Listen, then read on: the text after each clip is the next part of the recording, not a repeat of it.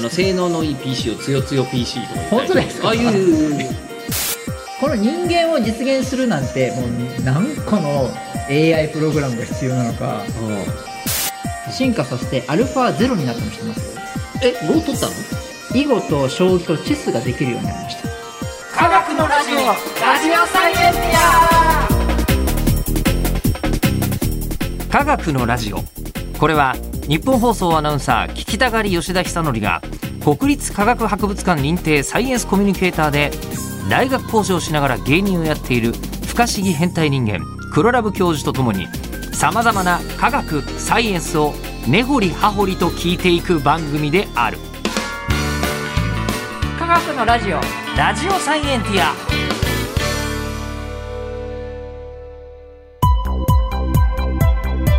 間違った話はしないけど正確さにこだわると逆に分かんなくなるので興味を持ってもらえたらこの世界はめっちゃ細かく説明してくれる人がいるのでそちらを参考にしてくださいはいそして今回はこの説明書きがとっても重要なシリーズな感じはしますね確かうにんやっぱ言葉だけで人工知能のことを理解しようっていうのはね難しいですねで難しいけどだいぶ分かってきましたよ やったでもそれは一番嬉しいことですパーセプトロンあネオコグニトロンディープラー ニングいやこれ芸この芸風は完全に黒ラブ教授のニュートリノと同じ芸風です。ねえーということで現在やってるテーマはうん AI なんですが、えー今回は何でしょうか強い AI って何いいよつよつよつよつよつよつよつよ PC はつよつよとか言ったりするんですよ最近あの性能のいい PC をつよつよ PC とか言ったり本当ですかあいやいやいやいやいや知らなかうっんた、えそんなことないですかゲーマー界隈とか本当で配すか信者界隈の人たちは結構言いますよこれハイスペックとか言ってますけど、まあ同じ同じ 言って実ることは同じで伝際わるのんですパソコけン作どってるからでも、えー、と AI は、うん強い AI と弱い AI があると。はいはいで、えっと、うちにはルンバがありますけど、ルンバは弱い AI だと。そうですね特化型ですからねね、一つしかできないのは大体弱い AI ですだから将棋の AI も、うんえー車の自動操縦も、うんチャット GPT も弱い AI。弱い AI はい。じゃあ、強い AI っつうのもあるってことですね。そうです強い AI っていうのは実はまだ存在してませんんでも、あれこの間、はい人間は強い AI って話。あ A- A 人間じゃないけど人間がえ A そうですじゃないけど人間 AI じゃないですけど、人間みたいな行動ができるなら完全に強い AI ですだから未来強い AI を目指してあの開発しているので研究者さ金ん次はさんは。なのでつまり人間を目指してるわけですねだから人間で、例えば、じゃあ、今、お絵かき AI とかすごいじゃないですか。はいはいはいあの画像生成 AI とか。はいはいもうほはんいと写真みたいなのも作ってくれちゃえば、うんうんイラストレーターのプロの人が何時間もかけて描いたやつを数秒で作っちゃうみたいなののもあるじゃない、うんうんうんえーっとあんなには描けないけど、うんえーっと僕は絵は描けるわけですよ、はいはいはいはいえーなるほどひどいもんだけど、はいお絵描きインテリジェンスですよね、はいはいこの瞬間そうですねうんえーすごいレベルは低いけど、はいえーで将棋もさせるから、うん将棋インテリジェンスでもあるイわンけテですリジェよ、ンねはいえーで、えーっと歌も歌えるえるからえーっとそういう AI でも そうですねインテリジェンスでもあるわけですよね。だからこの人間を実現するなんてもう何個の AI プログラムが必要なのかうん難しいですけど難しいけどでもただどう考えても今の段階で、うんあの画像生成 AI に絵描かせた方が、うん確かに俺より全然あのそ使えるものをうは生いみ出してくれるんですよ、だけど弱っちい AI それはそれでも弱い弱いそれでも弱いと、はいそういうことですなるほどはいじゃあ強いのはつまりいろんなことができるのは強い AI ね、そうです簡単に言えばそうであの汎用人工知能っていうんですけどうんもうん、 AGI って言われるんですね略され略して強いやつはあそうですね AGI アーティフィシャル・ジェネラル・インテリジェンス、ジェネラルまあ、一般的うんうんというう、んうん AGI をお目指してうんえ頑張っているんですけど、うんうんまあ、2045年にうん人間の能力以上のものそういう目標でうん今はやっているだけなのでまだ強い AI 自体は存在しないと言っちゃえば存在しないんですけども、うんちょっと似たようなことがあるのでちょっとちょっと違うんですけども、うんアルファ5でちょっと説明していいですか出たアルファ5 大好きあの将棋とかね囲碁とかの、うんで勝ったやつですよねあのアルファ5がイ・セドルに勝ったんですよ確か。あすごい細かい。あのいやあまりにもすごすぎあのなんかワクワクしすぎてこのニュースめっちゃ調べた。 あそうですディープマインド社がですね作った AI うんアルファ GO ですよね。うん2016年に人間に勝ったり2017年に勝ったりとかいろいろやってるんですけども、うん。あの後の話ご存知ですかあのーまずアルファ5って、はい確か今までにあった、うんあの無数の寄付をこういっぱい読ませて、そうですあのでゆあの有名な人のねそうそうそう先週の人はいああでイセドルに勝った時っていうのが、なんかあのーなんだっけやっぱりプロ棋士が見てるじゃないですか、うんうんでプロ棋士が見てて、うんそのいえっとなんか AI アルファ5がうんある日、あのなんかすんごいちょっとありえないわそんな手はっていうのをうんうん打ったんですって。うんで打った瞬間にもうやっぱり素人あの素人だなと、うんええ人工知能まだまだだな とプロがみんな思ったんですってう。んでプロがみんな思ってやっぱもうこれもういいセドル勝っちゃうわと、うんいいセドル勝っちゃうわと思って打ってたんだけど、うんある瞬間ちょちょっと待 ってとちょっと待ってえここさっき俺たち全員が間違いだと思ったあの手数十手後にめっちゃ効いたんですって、 数学的に計算しているのでえ気づかないんですよねえ、だからもう今までの人間のあの棋士だったら絶対打たないことを打ったんだけど、うん後で打ったことによって「ええええええっていうふうになったんですって。怖いですね これすごってなってそこからあの棋士の人たちがアルファ5先生って呼んでるっていう あでもええ本当そうええで今アルファ5に学んでますよねあいろ人ん間ながあ人間がそうそうですよね、はい棋士とかだってあれでしょそのためにこうあのめちゃめちゃ強強 PC を藤井聡太が買ってるんでしょそうですねね AMD のねねえ、はいよくあの、ね、日本放送の、ね、近くにビッグカメラなんですけどビッグカメラの横にデカデカと藤井聡太のあああの写真があってそこで AMD って書いてありますよね、私も自作パソコンか作ってる方なのでなるほどえービデオカードはねいいのを買ったりとかするんですよそうです話はちょっとずれてますけ出どてますけど、はでいあの、はいまはあ、いとりあえずアルファ5すごいじゃないってなったんですけど、はい僕アルファ5の弱点1個だけ聞いてて、はいあれめっちゃ電気代かかるって聞きました。 あーそうなんですよえね、ー強いけど、えー計算量も膨大だから、えーなんか、え1回対局するとえー数百万かかるっていうのを聞いたことあります。えネオコグニトロンの,、ええあの開発した福島先生も、うん、相当教えてほんのちょっとしかできないから、うんもうちょっとスリムにしたいって言ってるんですよね開発したいってまだ、あうんそのぐらいだからその電気とかサーバーのあもーう相当使うじゃないですか今でもでまた逆に言うと、うんあれでしょあの脳ってすげえなって話にまたなるわけであしょ、そうですねこんなちっちゃさちっちゃさで省エネですしねうん、まあ、よく間違えますけどね黒ラブ教授はね 私も間違い ますけどであアルファはい5はいの先の話だ、はいでアルファ5知ってるアルファ5ゼロでしょあアルファ50そそううですそうですそうです好きなのこの話そうアルファ50は、うんあのもう過去のデー対局データ必要としないんですよねそう一番初めは過去の対局データをいっぱいいや覚えてうんえそうそうそうーそう昔の人たちとかにも学んだからうん強かった強かったひだそう光の語がさあそうえそうそーうサイに教えてもらってたようなもんですこれ分かんない人は分かんなくていいんですけど よく知ってらっしゃるあのかつてはだからサイがいたからそう強かったんだけどそうでも今回の場合はうんルールだけ教えたんですよねそうルールだけ教えてしかも自分同士で戦ったんですねアルファあのゼロはアルファね5ゼロゼロの方はとアルファ50で戦ったんですね自分の中であのなんか無限にそうえー何億回と囲碁を指し続けたあの40日間ずっと対局したらしいですよ人間じゃできないですけどまあ、人間人間 で40日間連続対局24時間休ま休まずですよね、はいできるわけがないというか 一生のうちにそんなに一生懸命できないですよねだってしかもだって一局終わるまでのスピードも人間とは違うでしょ間違う 電気代はかかるけどうんうんできればかかるけどあのなんですか人間だったらまあ大体一局1時間とかかけてやってたやつがうん2秒とかで終わるわけでしょそうですそうでしでかすもそれで40日間でしょはいああってなったらどうなったかというと、うんえっとなんかあの今まで定石とかを覚えたわけですよね寄付のやつは、うんこうやったらこうやるのが効率的と、うん人間が編み出した一番初めの知恵だったが、そうですねあの、ええルール的なねいつもよく使う手ですよね、うんだったけど、うんそんな定石とかを超えたところの可能性を見つけ出しまくったんですよね、そうですそうですアルファ5でそれをさらにまた人間学んだかをさらにパワーアップするんでしょうけど、うんもう過去のアルファ5はもう完全に上回るアルファ50は当のた方りが前強いでってすけいうど感じですはい、よっね、ていう風になったわけですよねうんでさらにその上知ってますうん、知らないどうしたんですかアルファ50を進化させてアルファ0になったの知ってますえ5取ったの囲碁と将棋とチェスができるようになりましたあえ 囲碁強かった状態であそうそうそうそうそうもう一回じゃあやるよって言ってはいあのチェスもそ覚えさせてう覚えさせて確かあの羽生羽生善治さんチェスもめっちゃ強いんですよね 確かそうですねええまあそれはうんあの別の話ですけどうんあのえじゃあえっと同じルールでつまりルールだけ教えてそうなんですやり方としては自分の中で何万回も対戦しなさいそう何なん回でもす対戦しなさいっていうのをやって、はいチェスも強くなったそうチェスも強くなり将棋も強くなり囲碁もあまあ囲碁はそうそうですけどももともとっ。ていう風になってえ強くなったのが実はアルファゼロっていうのが開発されたわけなんですよえ、わお、でこれもかなり強くてですね、うん、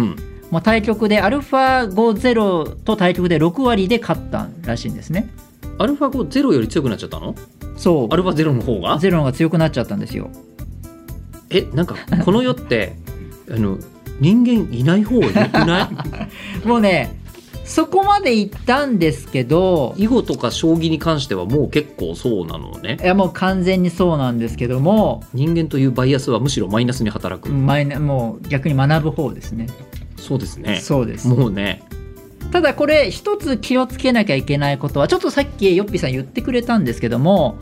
決定的な違いはあるのが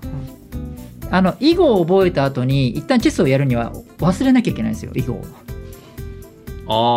ああ、えー一度に一つのタスクしか学習できないんですねこのアルファゼロはアルファゼロは、うんじゃあアルファゼロ5バージョンアルファゼロ将棋バージョンみたいなアルファゼロチェスバージョンみたいな一つ一つ全部はできないんですけどもその汎用 AI だったら AGI だったらそういうのは全部できるようにということでええ同じくディープマインド社がうん2022年に AGI のおを目標とした GATO というですね AI を開発しました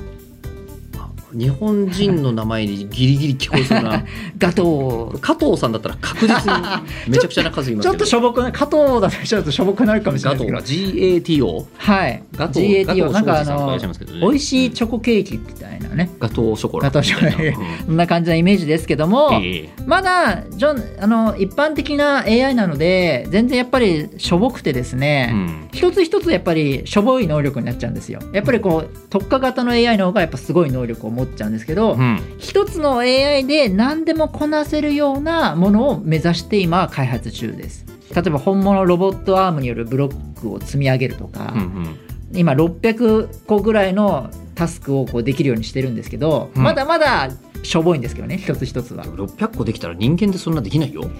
でもチャット GPT のが日本語らしい会話できると同じように、うん会話もなんかちょっとね んっていうようなまだレベルなんですけども、今ちょうど進行中なところですかねでもそれだとうんあの同時にできた方がうんまあ当たり前だけど汎用性はめちゃめちゃ上がるわけですよねいろんなところで使えるようになるもんねそうですそうですだそうでから今す日例えばえー今日えっと遊びに来たぜとうんでもこれから何やるのうん今日チェスえー今日将棋の持ってきちゃったっていうこそとうにそうですそうですなったらあんまり意味ないですけど、うんえっと、今は新しいアルファゼロ持ってきて、あうちのアルファゼロは全部いけますよみたいなうん方がそうですそよれねはいいわけですよね。今あの生成系 AI でダリーとか知ってますあの絵絵を描かせるやああり知ってたこと知ってます聞いたことあるでチャ DALL つそうですねいいそうかそうなそううんダリ2でチャット GPT も4が出たりしてあの将来的にはこれを合体させたりして機能をよりより良くするうんのがつ、やってるんですけどもそれをさらに統合したのが AGI を目指すっていうことなので、うん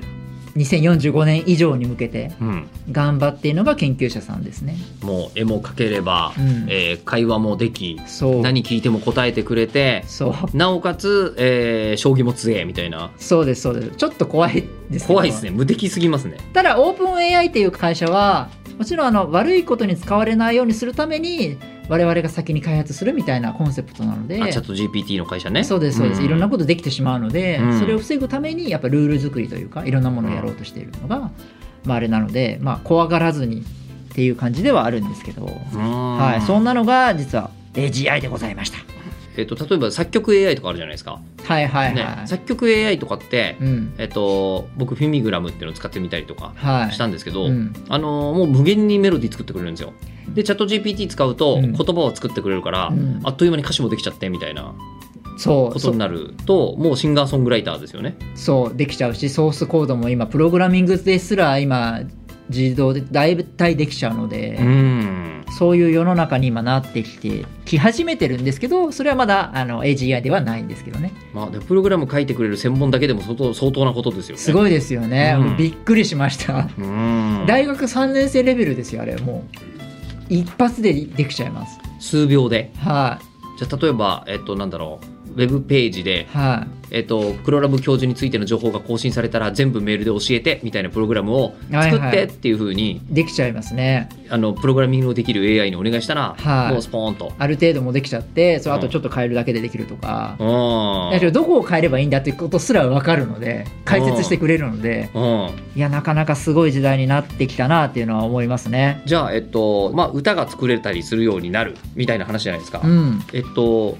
チューリングテストはいはいはいはいえもう今までチューリングテストって言葉だけでやってて2014年にもうチューリングテストで大体突破したようなのできちゃったわけじゃないですか。うんうんこれ強い AI になったらいや例えばほらその何人間かどうかを見分けるときにいや強くない AI だったらルンバに、えっと、例えば将棋を解けって言われてもルンバできないじゃんできないこのはい瞬間でもう人工知能だって分かっちゃうじゃないですか、はい掃除掃除ばかりしやがってみたいな、まあ、こ言葉でねやらなきゃいけないですけどね、うんうんあまあそうですねそうそうそうそうでもこれがカバー範囲がどんどん増えちゃうと、そうますます人間との区別がつかなくなるじゃないですかアラン・チューリングが考えたチューリングテストそうもう2014年にクリアしたという話もありましたけどそもううですより見分けがつかなくなったわけでしょ、出力だけで考えようっていうコンセプトがチューリングテストで、うんうんあの5分間の質問をしてそれで、えー人間なのかそれともその人は、えー AI なのかを判断してくださいっていうテストがチューリングテストなんですねうんうんうんうん30%のを騙せれば人工知能はもう立派なものだとうんいうふうに認識されるわけですまねあ、チューリングテスト合格と合 5格分間ぐらいあの人だとあ人じゃないことがバレなければいい OK バレなければ30%の人に、知能はあるうん、考えてるっていうふうに分かるわけですね、なるほどそうなんです知能ってそこそこすごいね考えてみると、難しいですよね知能って何って言われてもだったのがそ確かに、えっとプログラムかもしんないけど、うんそのプログラムがやってる将棋で勝っちゃうとか、うんすっごい絵を出してくるっていうのは、うんなんか知能だよね。うそうですね、で結局それだけじゃんと。うんうんうんそうだからそういう考え方を変えてくれたのが、まあ、チューリングさんなるほど。ではあるんですよね。でチューリングは1950年の論文ですけど、うん能力的には人間と比べて遜色ない高度の思考力を発展させたコンピューターが、まあ、50年後ぐらいには出現できるだろうというのは書いてあったんですけど今はもう50年ではないですけど64年つまり2014年に、うんえーそのチューリングテストに合格したうん友人っていうスーパーコンピューターなんですけどうも、んまあ、クリアしたと。うんでもこれ意外とまあチューリングテストもある一定の成果は出てるんですけど、まあ、結構人間と思っちゃう AI 多いってことはだんだん分かってきたんですね。人間だと思えてしまう。思えてしまう我あ考々がえてるんじゃんちゃんと、うんまあ、30%までは騙されてないんですけどそういうのも結構多くて、うんちょっとチューリングテストもちょっと古いですし改良しようという動きもあって、うんウェノグラードスキーマーチャレンジっていうのがねあの今改良されて出てきてるんですよウ。ェノグラードスキーマチャレンジ、まあ、文章が出てくるんですよ。うんボトルからカップがいっぱいになるまで水を注ぎました。うんで質問が出るんですけどもうん、ボトルとカップどちらがいっぱいですかっていうのをカップカップ AI に答えさせる。えちょっと待ってえ簡単すぎないいやでもこのその意外とわかこの空間を使ってこれがわからないんですよね。あの AI っていうのは考えてるように思えますけど元は前回もいろいろ言ってますけど数式ですよね計算であの求めてるわけですからこの映像がこう浮かばないわけですよね。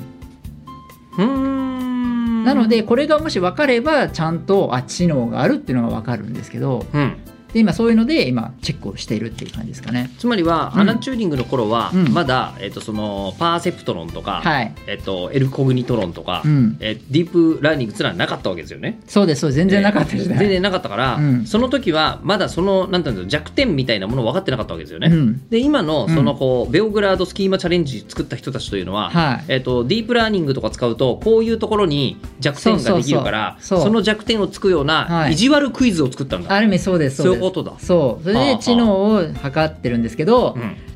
それもですねもう最近の2022とかの時代は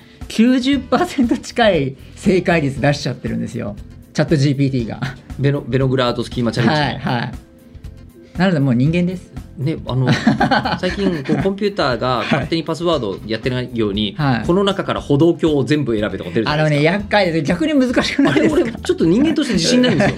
ええこれどうするのってなりまえすよねねうん、でもそのぐらい今あのかなりえー結構考えることができるような映画出始めてるんですけどそれはまだ弱っちですなるほど、だけども人間っぽいうんでまあ強いのがあの今、ね、目指して作られ目ている指してるとはそうするとより人間に近づいてる感じはすごいしますねといそうなんです、はいいうことなんですけど、うんさてじゃあ根本的に、うんえー AI は理解してんのかどうか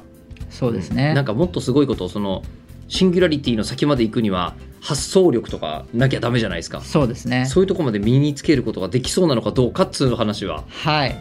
次回言いたいと思いますでしょうね。はいえーということで番組では聞いてる人からの質問を募集します科学的に気になることクラブ教授に聞きたいこと感想などは科学アットマーク 1242.com KAGAKU アットマーク 1242.com まで送ってくださいえではまた次回お相手は、えー汎用インテリジェンス吉田久典と